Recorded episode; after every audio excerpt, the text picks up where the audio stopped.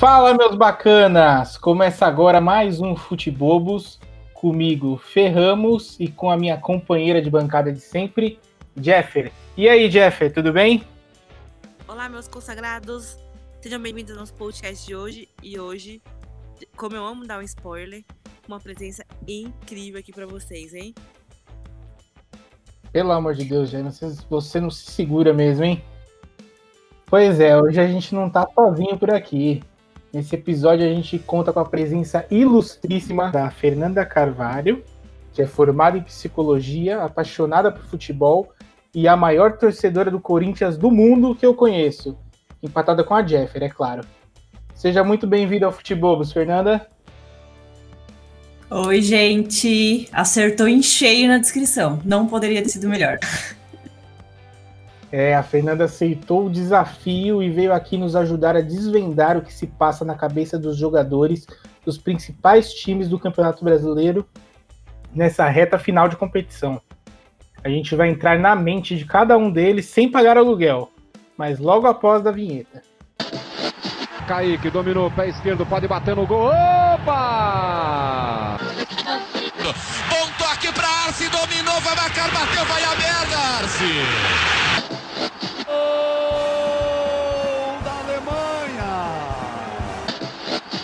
Futebolos.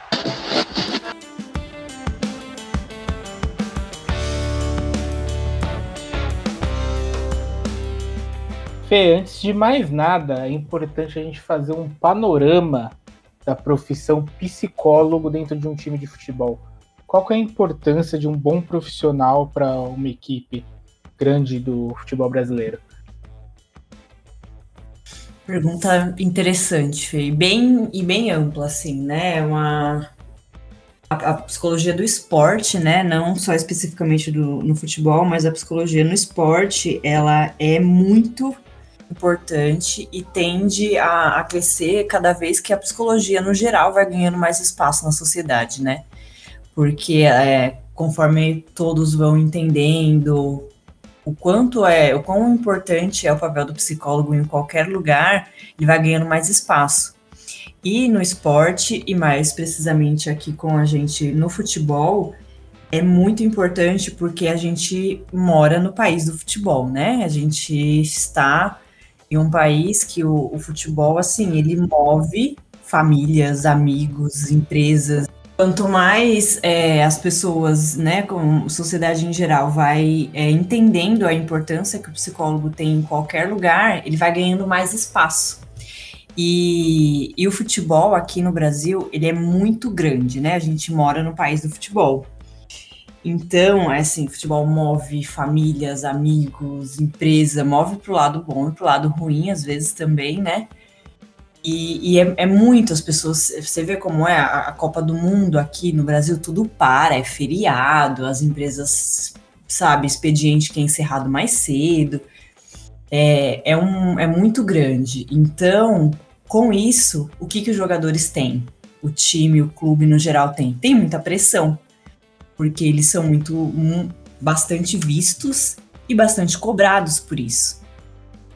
E o, o, o trabalho do psicólogo nesse sentido é para preparar essas pessoas para isso, porque eles carregam nações, eles carregam as, é, 30 milhões de pessoas nas costas que torcem para o time que eles jogam, eles carregam sonhos de crianças que se espelham neles, eles carregam é, responsabilidade de sustento de uma família toda. Eles são exemplos, né? Eles é, carregam tudo isso. Isso é uma carga muito grande para quem não não está pre bem preparado para isso, é com certeza assim muito refletido negativamente no campo, se você não está bem, bem preparado para receber tudo isso. Porque é, a, ninguém é só corpo, né? O futebol ele é um esporte estratégico e corporal. São coisas que podem soar como frieza, né? Pode ter o dito de, ah, é só traçar uma estratégia e ir para cima. Mas isso está o tempo todo sendo influenciado pelo emocional que carrega a história de vida, meio cultural, objetivos, etc., né, de cada um. O emocional é uma parte que está presente, então ela influencia no resultado, logo tem que ser cuidado. É, cuidado. O efeito é, emocional sobre o desempenho esportivo do, dos jogadores, do clube como um todo, a execução das tarefas esportivas que eles têm, o gerenciamento das ações que precisam ser feitas. Para fazer isso, a pessoa precisa ter uma base emocional para fazer isso bem. É, quantas vezes a gente fala de time jogando sem entrosamento? De jogadores perdidos em campo. Nossa, eu conheço um time assim, perdão. eu precisava comentar que eu conheço um time exatamente assim. Continue. Então, então né? É, um exemplo de, de, jo de jogo que teve jogador perdido em campo, né? Até uma partezinha disso roda na vinheta de vocês, é o clássico e traumático 7 a 1 da Copa do Mundo, né? Que a ah, gente, ah, que o Brasil levou. Eu não sei se a gente quer estar preparado para falar disso. Vocês não, é, não sei se você deixa preparada para falar sobre, né? Até hoje não superei. Até hoje não superei. O único jogo que eu torci é. pro Brasil, o Brasil foi contra Traumático? Aquele foi. E o que que tinha naquilo, assim, depois que, né, foi, começou, depois o passeio da Alemanha começou ali, os jogadores não sabiam mais quem eles eram, de tão isolados que eles ficaram. Eles se perderam completamente o controle do jogo e do que eles precisavam fazer ali. O que, que é isso? Isso é influência emocional. Como que eles ficaram? Eles estavam levando ali é, um, dois, três, quatro em casa, sim, dentro de casa, numa Copa do Mundo, sabendo o que é o futebol para o brasileiro, sabendo o que é, os sonhos que eles estariam derrubando, sabendo as frustrações que eles deixariam em outras pessoas, isso é muito pesado. E naquele momento é o que mais passa pela cabeça deles. É, é muito difícil manter o foco ali na. Por isso que fica per perdido. É muito difícil manter o foco no jogo no, e no que eles precisam fazer como profissional do futebol, porque tem todas essas coisas assim gritando na cabeça deles naquele momento. E, e é por isso a base emocional. A Alemanha naqui, naquela Copa e por muito tempo ainda, né? tinha o que, que se falava da, da Alemanha? Entrosamento, boa base, base emocional, base estrutural que eles tinham, né? Eles estavam preparados para um jogo grande. E se o time não tem essa base emocional, é isso em campeonatos grandes, pequenos, médios, todos, é, a chance de não dar bom é muito grande. Então, a, a psicólogo dentro de um, de um clube de futebol tem essa, essa grande, esse grande desafio aí, né? Esse grande trabalho de estruturar um time, de colaborar com um time que carrega o tempo todo o peso de, de, da camisa, o peso do sonho de muitas pessoas, o peso de ser exemplo, de ser estrutura para a família. E é bem forte, por isso que é tão importante. Vê, é, então, você, na sua opinião, você acha que foi isso que faltou para o Palmeiras ganhar o Mundial? um psicólogo junto com eles? Talvez. Não somente, né? É...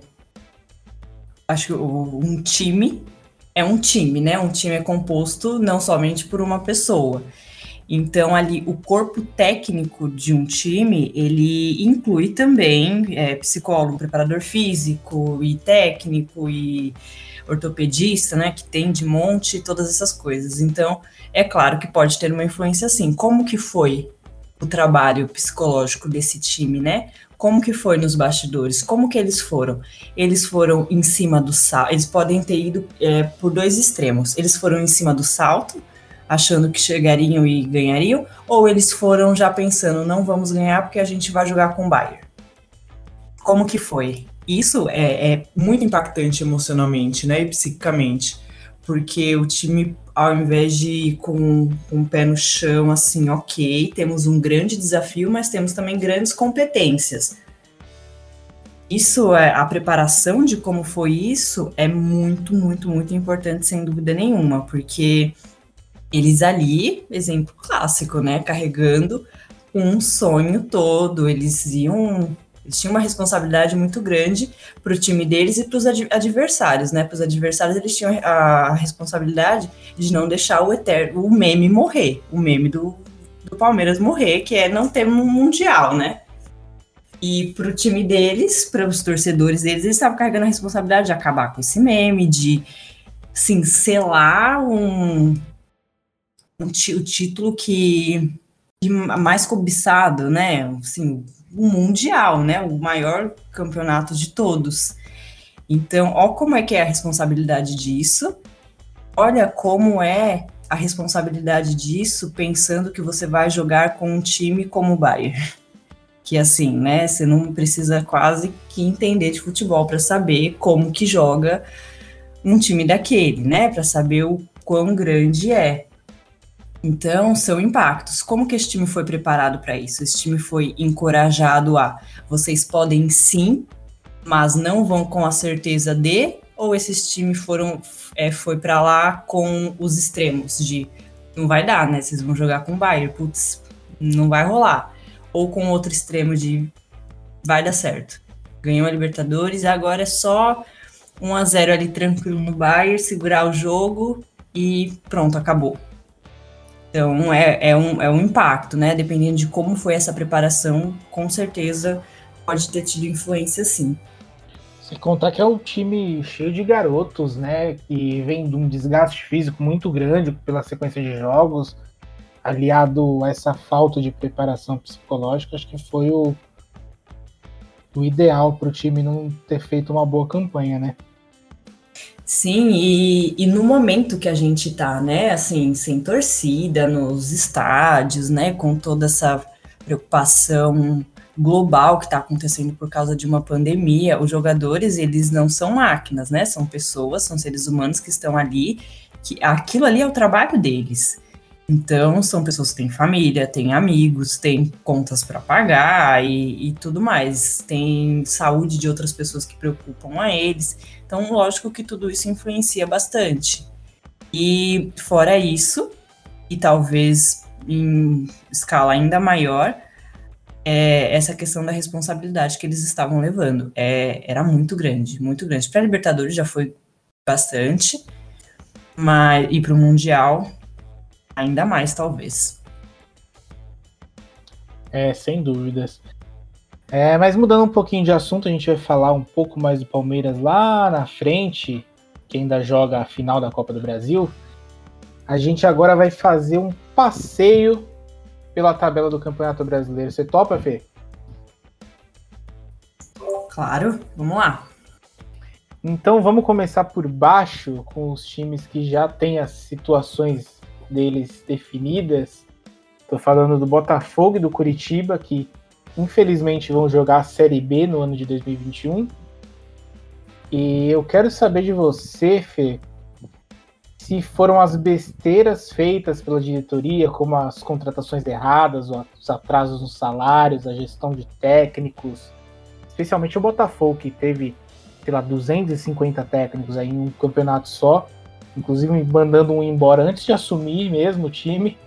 Você acha que esses fatores influenciaram na queda dos times para a Série B? Ou é só um, eram só times ruins mesmo? Ah, com certeza influencia. É, atraso nos salários, né? É, um, é uma questão. É como eu acabei de falar até, é o trabalho dos jogadores, é fonte de sustento, em muitos casos, para mais de uma família. Então, quando há um atraso é, no salário, surge é, nos jogadores preocupações como essas. É um trabalhador, assim, entre aspas, comum, se podemos chamar assim, né? É, fica, né, com fica com um psicológico abalado com o salário de com atraso de salário. Porque é o trabalho deles, pode não ser apenas questão de dinheiro, mas de não se sentir assim respeitado e valorizado pelo time. Poxa, eu tô aqui, eu tô treinando, é, me concentro, vou, jogo e não tenho assim o que é meu de direito. Eu assinei um contrato que eu jogo, vocês me pagam por isso. E isso vai fazendo com que o, o clima, sabe, no, entre o time, o clima ali com a diretoria vai só caindo, né? E contratações erradas, isso aí mexe com o time todo. Afinal, é um time, não se ganha jogo sozinho. Então, se tem uma pessoa que não está com bom desempenho, ela muito provavelmente influencia os demais. Se essa pessoa é o técnico, agrava ainda mais a situação. Porque é o técnico que direciona aquelas pessoas, né? Então, é um time todo sendo gerenciado por alguém que não tá fazendo um bom trabalho. É, o Botafogo, ele é um time grande do Rio de Janeiro. Tem torcedores mega fanáticos. E, novamente, a pressão é muito grande dos torcedores, da mídia, dos próprios jogadores com eles mesmos. É, times grandes não têm autorização social para cair. Né? Não, não nos surpreende um, um, time pequeno, um time que já, né, já tem muito mais frequência na Série B do que na Série A cair. Ele, tá, ele não tá caindo, ele tá voltando para a Série B.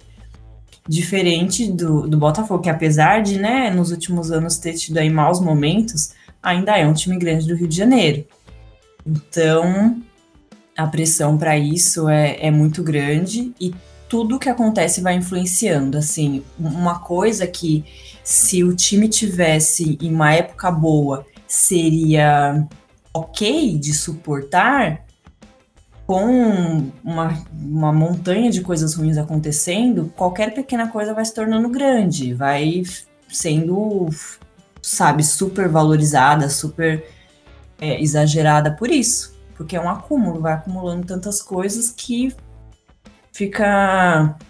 A, a, os jogadores vão, sabe, se sentindo perdidos, se sentindo desamparados. Poxa, a gente. Sabe, quem nos dirige ali, a diretoria, não tá fazendo as coisas direito, o que, que tá acontecendo? Eu não sei o que fazer, não tem motivação, troca de técnico toda hora. Quem é que me dirige? Você entra no clima por um de um técnico, aí daqui a pouco vem outro que quer fazer tudo diferente, aí não, não tem consistência, sabe? Uma, um time que tem muitas trocas de técnico, ele fica sem consistência, ele não consegue manter um, um, raciocínio, manter um tipo de jogo, porque isso vai mudando toda hora. E aí vem o tempo de adaptação. A gente sabe que em tempo de adaptação dos times fica ali com o rendimento mais baixo. Então, o time está sempre com rendimento baixo, porque está sempre se adaptando a novos, a novos técnicos. E isso é dá para se, se arrastar para a vida, né? Se você está numa empresa que você, e muda seu chefe, é um tempo para você se acostumar. Se você está na escola e muda o professor, vira o ano muda o professor, é um tempo para você se adaptar. E então tudo isso vai influenciando. O time fica sem consistência. Isso vai influenciando com certeza. Muito bom, Fê. É, e para você, qual que é a mentalidade do, dos times que já caíram, Botafogo, Curitiba, pro resto do campeonato, né? É, esses dias eu tenho visto alguns, alguns programas de futebol e eles já falam que ah, é, Botafogo, Curitiba nos próximos vão, vão entregar, não vão mais brigar, não vão mais ganhar jogos, porque já não tem o que ganhar, nem o que perder. Para você, qual que é a mentalidade do time que está nessa situação? Então, uma linguagem do futebol é cumprir tabela, né? Eles estão ali, o time fica em modo automático, porque não, eles não têm mais nada a perder, não tem mais perspectiva. O grande objetivo já se foi faz tempo, que é o título. Depois do título, tem outros objetivos. Ah, é Libertadores, Sul-Americana, Copa do Brasil e por fim não cair. E nem esse já não deu mais para eles. Então o time fica sem perspectiva. É, mas, assim, e, e, praticamente qualquer coisa que você faça na vida sem um objetivo vai ser sofrido de fazer. Porque a caminhada vai ser ruim, vai ser um saco, vai ser improdutivo. O jogador fica com aquele sentimento de fracasso. E para quem que isso faz bem, né? Para ninguém. Isso desestabiliza demais uma pessoa. É como se o time estivesse cumprindo o aviso prévio da Série A ele não vai mais ficar, mas ele precisa fechar aquele ciclo. Tem ali mais 30 dias para executar as tarefas, mas tem qualquer motivação de fazer isso. Então o time vai, vai jogar, vai entrar em campo, mas para quê? Vou, assim, né? O time entra no campo, tem objetivo, não tem perspectiva nenhuma. Então a, a, a cabeça deles muito provavelmente vai para isso. Ah, vou terminar aqui, né? Fazer, cumprir a tabela. Eles não é assim que eles se pronunciam, né? Depois em entrevistas ali na, na beira do campo, no, no intervalo e no fim do jogo. Mas infelizmente é, é o mais provável que aconteça. Estão ali só cumprindo tabela, porque o objetivo mesmo, sim, aquele o, o objetivo do campeão mesmo já foi e todos os outros também. É, é aquela coisa, né? ter, é um bom momento para o técnico testar novos jogadores, testar novas possibilidades, para ver o que vai acontecer, quem sabe dar uma melhorada para chegar no, na Série B aí com um bom, um bom time, uma boa força para subir de volta, né, para Série A. E falando sobre isso ainda, como fazer para focar e buscar recuperação no campeonato? Então, é, não cair para a Série B no mundo do futebol é tão importante quanto ganhar a Série A. Né? A o nível de competitividade que o time entra em campo é quase o mesmo, mas os motivadores são bem diferentes. Enquanto um luta pela glória, o outro vai lutar pela não humilhação, digamos assim, né? Aí é que fica a grandiosa diferença e onde mora o trabalho de ressignificação da competitividade o técnico e, um, e psicólogo nesse momento tem um papel muito importante de traçar novos objetivos para o time e fazer com que todos abracem ele, porque é o melhor para o clube. De mostrar que tem uma razão, que eles podem se recuperar, que o triunfo de escapar da Série B pode ser imenso. É, que todos eles podem fazer a diferença juntos e marcar a história do time, né? O jogador gosta muito disso, de ficar marcado na história do clube por algum motivo. E ser assim, entre aspas, o salvador da pátria e um rebaixamento é um marco.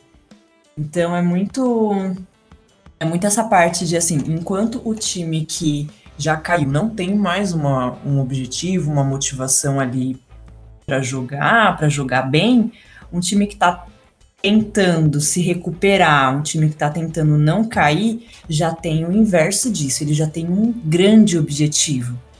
E é, olha, não vamos cair é, o nível de competitividade entre isso e ganhar campeonato é quase o mesmo, porque você tá ali, né, na zona cinzenta, quase chegando no rebaixamento, e você pode se salvar dele, nossa, é, é um triunfo muito grande. E, e é isso, a ressignificação de competitividade que o, o psicólogo pode ajudar demais nisso. Há ainda uma razão para lutar, ainda há uma razão para a gente se empenhar e jogar muito bem e é uma razão muito forte, que é não cair para a Série B.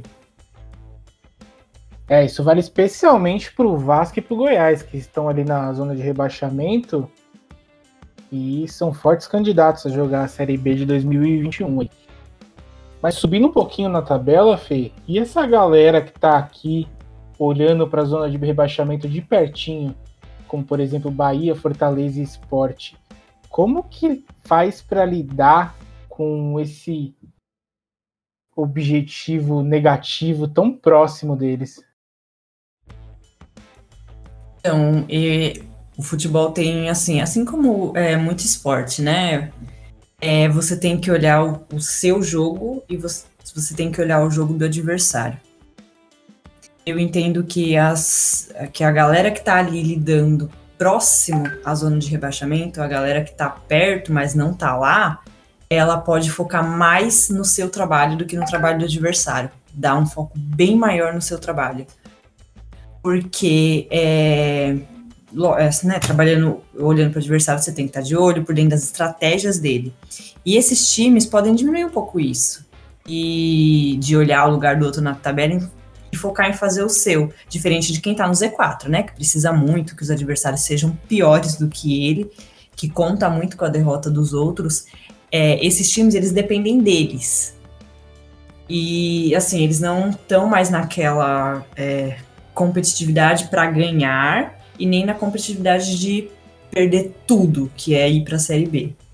Eles estão ali bem né, nesse meio termo, meio mais para baixo, um pouco, coisa assim. Então, focar muito no trabalho deles, porque é isso que eles precisam. Eles não estão dependendo de ninguém perder para eles se manterem fora da zona de rebaixamento, desde que eles façam um bom trabalho. Nessa hora o time depende dele. Então compensa muito mais olhar para si. E antes da gente subir ainda mais na tabela, quero contar para você que quem vem no futebol tem que palpitar. E aí eu quero saber de você quem vai ficar com essas duas últimas vagas aí para a Série B de 2021.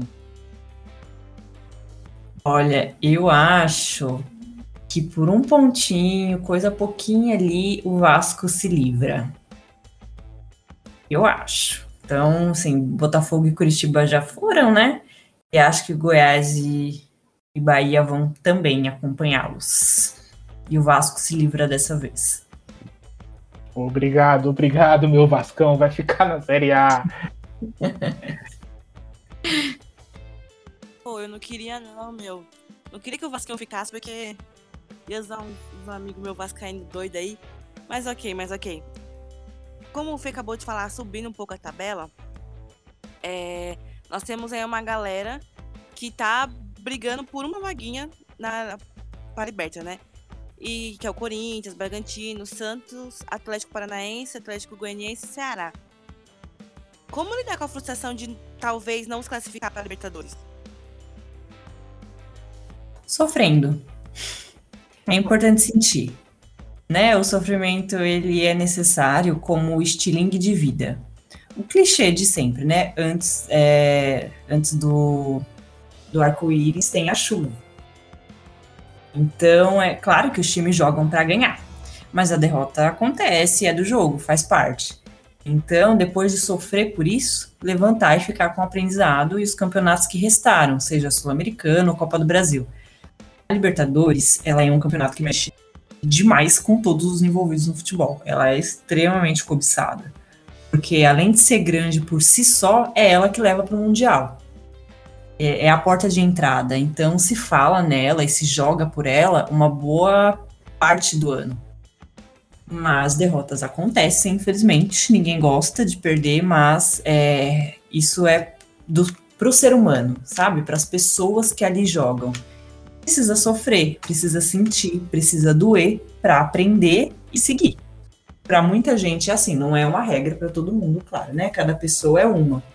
Mas o sofrimento ele é bem, ele pode ser, como eu disse mesmo, um estilingue. Pode ser assim, a ah, sofri, senti aqui, não foi legal, não gostei, então agora eu vou fazer alguma coisa para mudar isso, porque a frustração não foi boa, não foi legal, agora eu vou. E colher os aprendizados disso e bola para frente, jogar. Mas sofrer é um conselho que eu costumo passar para todo mundo que conversa comigo em algum sentido disso. Sofre, chora. A torcida vai sofrer, ainda mais que os jogadores, né? Mas sente, sente e depois faz melodia com isso, depois faz jogo com isso. E por falar em sofrer, Fê, eu quero aproveitar que a gente tem aqui Ixi. duas corintianas roxas e eu quero perguntar para você como que é torcer por esse time do Corinthians e ver esses caras em campo e não querer pular de uma ponte, hein? Ele gosta de mexer na ferida, meu Deus. Dói, né? Palavras que dói. Hoje é quinta-feira. Ontem teve jogo. E. Até eu, sempre tenho esperanças. Eu sou uma torcedora muito esperançosa. Eu tenho esperança com um pé no chão, eu falo, né? Eu vejo quando tá ruim, quando. Meu Deus, né? Quando você quer entrar, entrar em campo e daí deixa que eu faço, vocês não conseguem mais, pode deixar. Mas é, dá raiva, né? Só quem é sabe. Só quem sente sabe, porque é aquilo que eu até falei no começo. O futebol, ele é assim, aqui pra gente no, no Brasil, ele ele move montanha, sabe? É, é combustível de vida para muita gente o futebol. Então a pessoa torce, ela joga, ela vive futebol, ela faz tudo para ela é futebol. Então, quando você. E sem ganhar um real por isso, né? Sem ganhar nada por isso. Então, quando você vê alguém que é pago para colocar a camisa do seu time que você tanto ama e não faz jus a isso, dá raiva. Sentimentos né? Que a gente, sentimento não se controla. E a raiva, assim, é bem difícil. Já que você é uma pessoa esperançosa, Fê, eu acredito que você ache que a última vaga para Libertadores vai ficar com o Corinthians, certo? Eu sempre vou achar. Até os 48 do segundo tempo, é tudo nosso. Mas e isso é meu, isso é meu palpite do coração. Isso é meu palpite de clubista. o, o palpite consciente é do Santos. Como aqui a gente não admite clubismo, né, Jé? ah, eu percebi. Não, jamais. É um programa 100% não clubista esse aqui. Não, eu fiquei ainda pensando, eu falei assim, bom, é, a ideia da minha participação é falar sobre a psicologia no futebol, né? Então tá bom ser bem psicóloga, mas eu já fui apresentada como a maior corintiana do mundo ali junto com a Jeff, então agora fui liberada. Relaxa que tá liberado, Fê.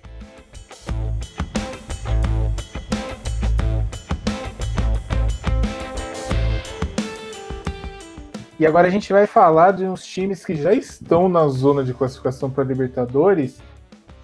E eu quero focar bastante em quatro times aqui que se destacaram positivamente e até negativamente dentro do campeonato.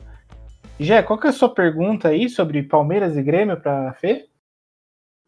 Continuando, né, o que meu caro Fê falou, para você, Fê, qual o objetivo deles, desses times, no campeonato, sabendo que eles estão na reta final de Copa do Brasil, também estão jogando o Brasileirão. É, Palmeiras aí veio de algumas quedas no, no caminho nesses últimos jogos. O Grêmio também deu umas, né, umas quedinhas. Que, qual a sua opinião sobre? Então, é, como a última rodada ali, né, do, do Brasileirão e o primeiro jogo da final da Copa do Brasil estão muito próximos, é, eles estarão com certeza mais focados nessa final, né? E jogarão com ali com o time reserva. E para o clube como um todo é cumprir tabela. Para os jogadores reservas é uma oportunidade de mostrar serviço, né? É um despertar. Então é uma chance deles se mostrarem. E também, por outro lado, é uma pressão continuar com a boa cam é, caminhada do time titular, né? Porque quem tá ali em cima da, na parte de cima da tabela, lógico que teve bons jogos aí pelo campeonato. E essa, essa pressão, ela pode ser usada positivamente, pelo que eu disse de oportunidade, ou ela pode ser usada de forma negativa, como um tremer na base, digamos assim, e não conseguir fazer o que se sabe por estar ansiosos, preocupados e se cobrando muito, né? Nossa, olha, o time chegou até aqui e agora eles estão lá, vão jogar a, a final de um campeonato e eu tenho que segurar as pontas por aqui. Então, se a galera do banco não tiver é, bem entrosada com os titulares, se eles não, não estiverem bem, bem tranquilos com, a, com o papel deles ali naquele momento, eles podem se balançar muito, né? Eles podem ter esse tremor aí de, de se cobrar muito. Mas, se bem conduzidos, se bem conduzidos pelo técnico e pelo psicólogo, eles vão para cima, assim, para mostrar que eles podem também, que eles estão prontos, talvez, para o time titular e para entrar como protagonista nos próximos campeonatos.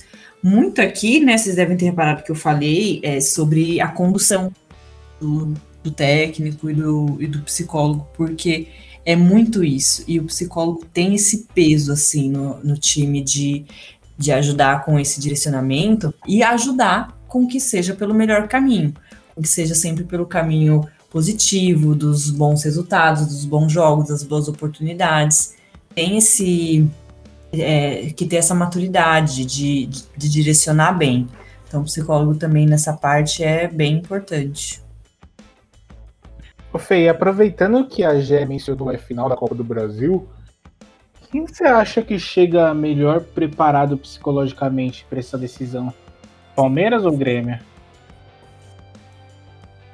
Olha, os dois têm bons motivos para chegar bem, bem posicionado, bem motivados, e motivos negativos.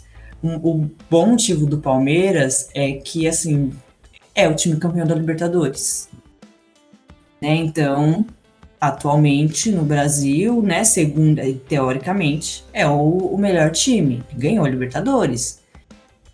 E, e pro Grêmio tem uma, a motivação do um campeonato para eu vencer, um, um caneco para eu levar para casa. E do lado negativo, tem é, para eles chegarem para o Palmeiras tem o mundial que, né, foi bem complicado aí, Quarto lugar de seis. E, e para o Grêmio pode ter assim o mesmo é, ponto positivo que tem para o Palmeiras pode ser o ponto negativo para o Grêmio de Opa, estou indo jogar uma final de campeonato com o campeão da Libertadores. Então tem, tem esses dois lados aí, novamente, vou ser bem repetitiva nisso, né? Porque é bem o que eu acredito mesmo, da condução. Como que esse time é levado para esse jogo? Como que rola nos bastidores? O que está acontecendo ali no vestiário? Como que eles estão sendo direcionados? Como que eles estão sendo? Como que é a? Como que tá rolando as conversas ali no, nos vestiários? É, eles estão focando mais no que? O Palmeiras, por exemplo. O Palmeiras está pensando mais no é, na Libertadores que eles ganharam ou eles estão pensando mais no mundial que eles perderam? Como, qual que é o clima do, do vestiário? Isso influencia muito lá em cima no campo. Muito bom. E outro time que eu quero falar também com você é o Fluminense. Tem explicação para o Fluminense estar tão bem assim no campeonato, mesmo perdendo o seu técnico e vários jogadores importantes? Sabe o que eu falei sobre a, a rotatividade de técnicos do Botafogo? É que não tem base, né? Não, não tem ali uma estrutura. É, esse pode ser o que está acontecendo o contrário no Fluminense assim, fazendo uma, uma analogia do, do time com uma pessoa, um sujeito, uma pessoa comum. Resposta é uma boa estrutura. A gente, é, o ser humano, se forma na infância, né? É, o resto da vida é só respingo disso. Esse papo, inclusive, entre psicólogos e psicanalistas é bem polêmico. Mas eu sigo a linha que entende a infância como base de tudo e a ditadura de muitas coisas para o resto da vida. E porque é a sua estrutura. É o que você é. O que vem depois você recebe a partir dessa base. E o Fluminense estava com uma boa estrutura. Então essas perdas e novas chegadas foi acontecendo a partir dessa estrutura. Então ele já tinha ali um, um patamar, uma base, algo. Vem uma alguém novo e é mais fácil de se encaixar nisso porque ele já tem um lugar para se encaixar. Ele não chegou numa bagunça ele chegou em algo estruturado. Então, para ele se, para um se encaixar no restante, é muito mais simples, é muito mais tranquilo. Aí é, é analogia com uma pessoa, né? A pessoa tem ali uma boa base, viveu bem uma, a infância, bem no, no limite do possível, né? A infância, o que vem depois, ela recebe a partir disso. Ela tem base, ela tem estrutura. Então ela lida melhor com essas coisas. E com o time de futebol é a mesma coisa, porque novamente estamos falando de pessoas. É um time composto, composto por pessoas, né? E a maior parte delas o tempo todo é sempre isso, sempre o lado humano. E voltando aqui, né, para um time que a gente fala bastante nesse podcast, e não tem como não falar. No caso São Paulo, né? A gente sabe que ele tava com uma vantagem muito grande e começou a perder jogos, perder qualidade e infelizmente perdeu, né, a ser ponta na tabela. E para eles, como lidar com a frustração de perder pontos assim, perder primeiro lugar no campeonato e virar piada muitas vezes, de perder títulos, né? Logo eles que estão há tanto tempo sem ganhar títulos. Então, eu até ouvi é, em algum dos episódios de vocês é, falando sobre o São Paulo ficar perto de finais e perto de decisões parece que ultimamente ele não, é, o time não tem conseguido lidar com isso, né? Não tem conseguido lidar com chances de vitórias, é, chances de consagrações, na verdade, né? Não de vitórias, porque vitórias eles até têm. Mas é, o São Paulo é um time grande, é, não só aqui em São Paulo, mas no Brasil, na América, é um time grande e que não ganha um título há o que uma década já passou disso não, o último título deles foi a Sul-Americana de 2012. Aquele jogo hum. polêmico que terminou no primeiro tempo. Ah, o WO, ah, eu lembro. É, então, quase 10 anos, né? Já tem é, quase uma década aí. E assim, a torcida, ouso dizer, não se surpreende mais, né? É, se decepciona, claro, fica triste, Porque para quem é apaixonado por futebol, uma perda de título é sempre difícil. Mas mesmo com esperanças, não tem surpresas, porque olha quanto tempo, né, que o time não, não ganha algo. É, eles não mantêm uma constante boa, o rendimento cai de uma hora para outra. E essas alterações bruscas mexem bastante com o clima do time, no, no todo, no geral, e com o, o, individual de cada um. Então, assim, é, o time precisa de movimentações radicais, né? E largar o abraço que deu no título de time que foi bom e não é mais. Porque não sei se vocês já repararam, mas a gente ouve muito isso sobre o time de São Paulo. Era bom, foi bom. Nossa, lembra de como o São Paulo era grande, de como o São Paulo ganhava tudo, tricampeão da Libertadores e não sei mais o que, sabe? E eles. É, o time parece que abraçou isso, esse título de time bom que não foi bom, mas não é mais.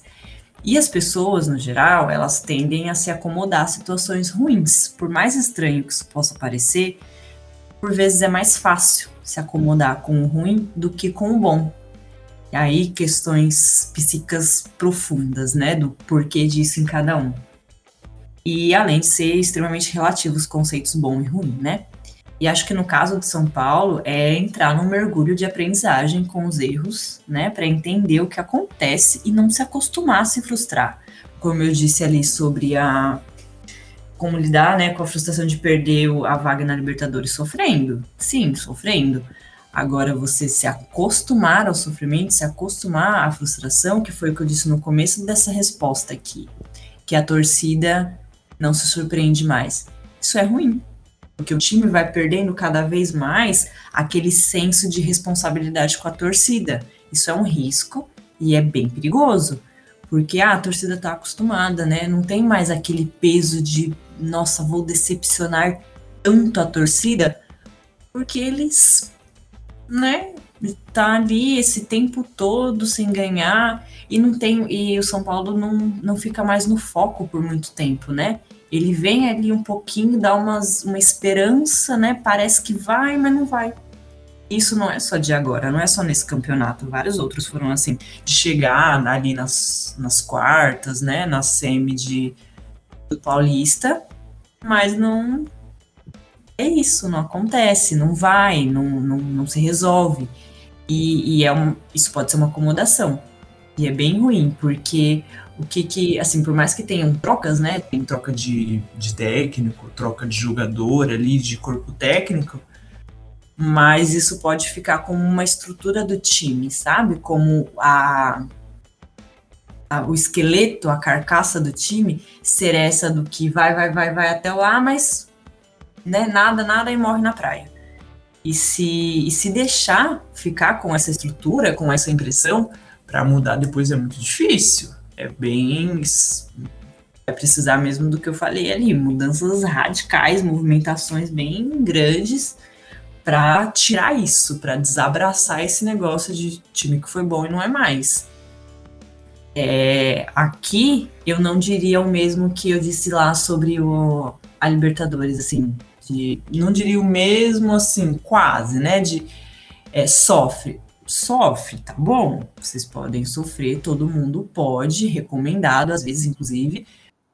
Mas vamos lá, levanta, vamos fazer alguma coisa com esse sofrimento, vamos entender de onde que vem, porque o que, que aconteceu com, com um time tricampeão aí de disso, tricampeão daquilo estar tá, né, numa fase aí que não ganha um título há quase 10 anos. Isso é, é muita coisa, né? é muito tempo mesmo. Então precisa aí de um, um chacoalhão, de alguém que venha para balançar as estruturas mesmo. É, este homem é Hernan Crespo. É ele que vai mudar esse, esse essa mentalidade de São Paulo aí. Quem sabe? Que matematicamente ainda tem chance de ser campeão, Fê. Você acha que é isso mesmo? Já era para eles. Olha, eu não acho que quem tá ali na pontinha deixaria isso acontecer, viu? Nenhum dos dois. Eu acho que o São Paulo não tem nem um só time para barrar isso nele, mas tem dois, né? O Inter e o Flamengo ali. Acho bem difícil alguém passar. Então vamos falar dessa briga pelo título aí. É, esse final de semana, Flamengo e Internacional se enfrentam e a gente pode. Decidem, né? É isso que eu ia te perguntar. É a final do campeonato, essa, né? Uhum. Quase isso. É, porque eu acredito que quem ganhar. É, claro, se o Internacional ganhar, ele já é campeão. Sim. Mas eu acredito que se o Flamengo ganhar, ele pega ali um boost de, de, de confiança que ele não perde mais. E o mesmo vale para o Internacional se ele empatar com o Flamengo fora de casa no Maracanã. É isso, Fê? É, é isso. Eles têm ali esse fim de semana é a decisão. Acho que o máximo pode assim acontecer para deixar mesmo ali pro finalzinho pro torcedor sofrer, talvez rolar um empate. Mas acho difícil também, viu? Sinceramente, minha opinião, acho difícil ficar no empate. Por mais que os, os times estejam, né, numa linha assim bem, uma briga bem acirrada, eu acho que, que uma, um dos dois vai acabar assumindo ali e já decidindo o campeonato. E quem vai ser, Fê? Para finalizar, decreta aí quem vai ser o campeão do Campeonato Brasileiro de 2020. Eu vou fazer é a mesma o mesmo palpite sobre a vaga da Libertadores. Por clubismo, eu preferia que o Inter levasse. Mas eu não sei, viu? Acho que ali no Maracanã, Flamengo. Acho que o Flamengo leva. Nossa, mas que decisão difícil pro corintiano decidir entre São Paulo, Inter e Flamengo pra ser campeão. Pelo amor de Deus. Pois, não, desses três, pensando assim, né? Como O menos corintiano, né? O menos pior seria o Inter. É, é horrível. Tem sido horrível pro corintiano viver nesse campeonato brasileiro. É proibido ser feliz, né? Torcer pro Corinthians ser feliz, não. Não dá. É Nossa, né? não só no Campeonato Brasileiro, né? Mas o que aconteceu ali na Libertadores também. Prefiro não comentar. Calma, gente, calma que vai melhorar. Não sei quando, mas vai. Ou não. Não, não. Bom, é isso. Fê, muito obrigado por essa aula de psicologia no futebol. É, eu tenho certeza que você decifrou completamente aí o que, que vai acontecer daqui para frente. Foi bem legal, gostei bastante. Os- as perguntas bem interessantes e, nossa, dava pra ficar aqui mais umas três horas. Fácil, fácil. Ah, não seja por isso. É, gente, foi tão bom, mas foi tão bom que se as aulas de psicologia do consumidor na faculdade, às sextas-feiras, fossem assim, eu não teria falado todas elas.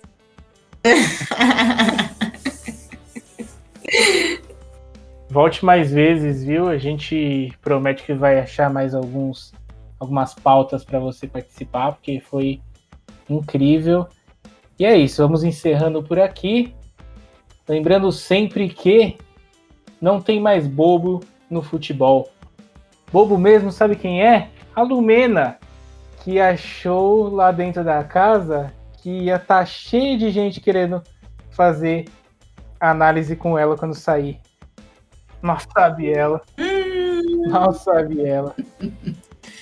Eu conto, vocês contam. Um abraço, até mais e tchau!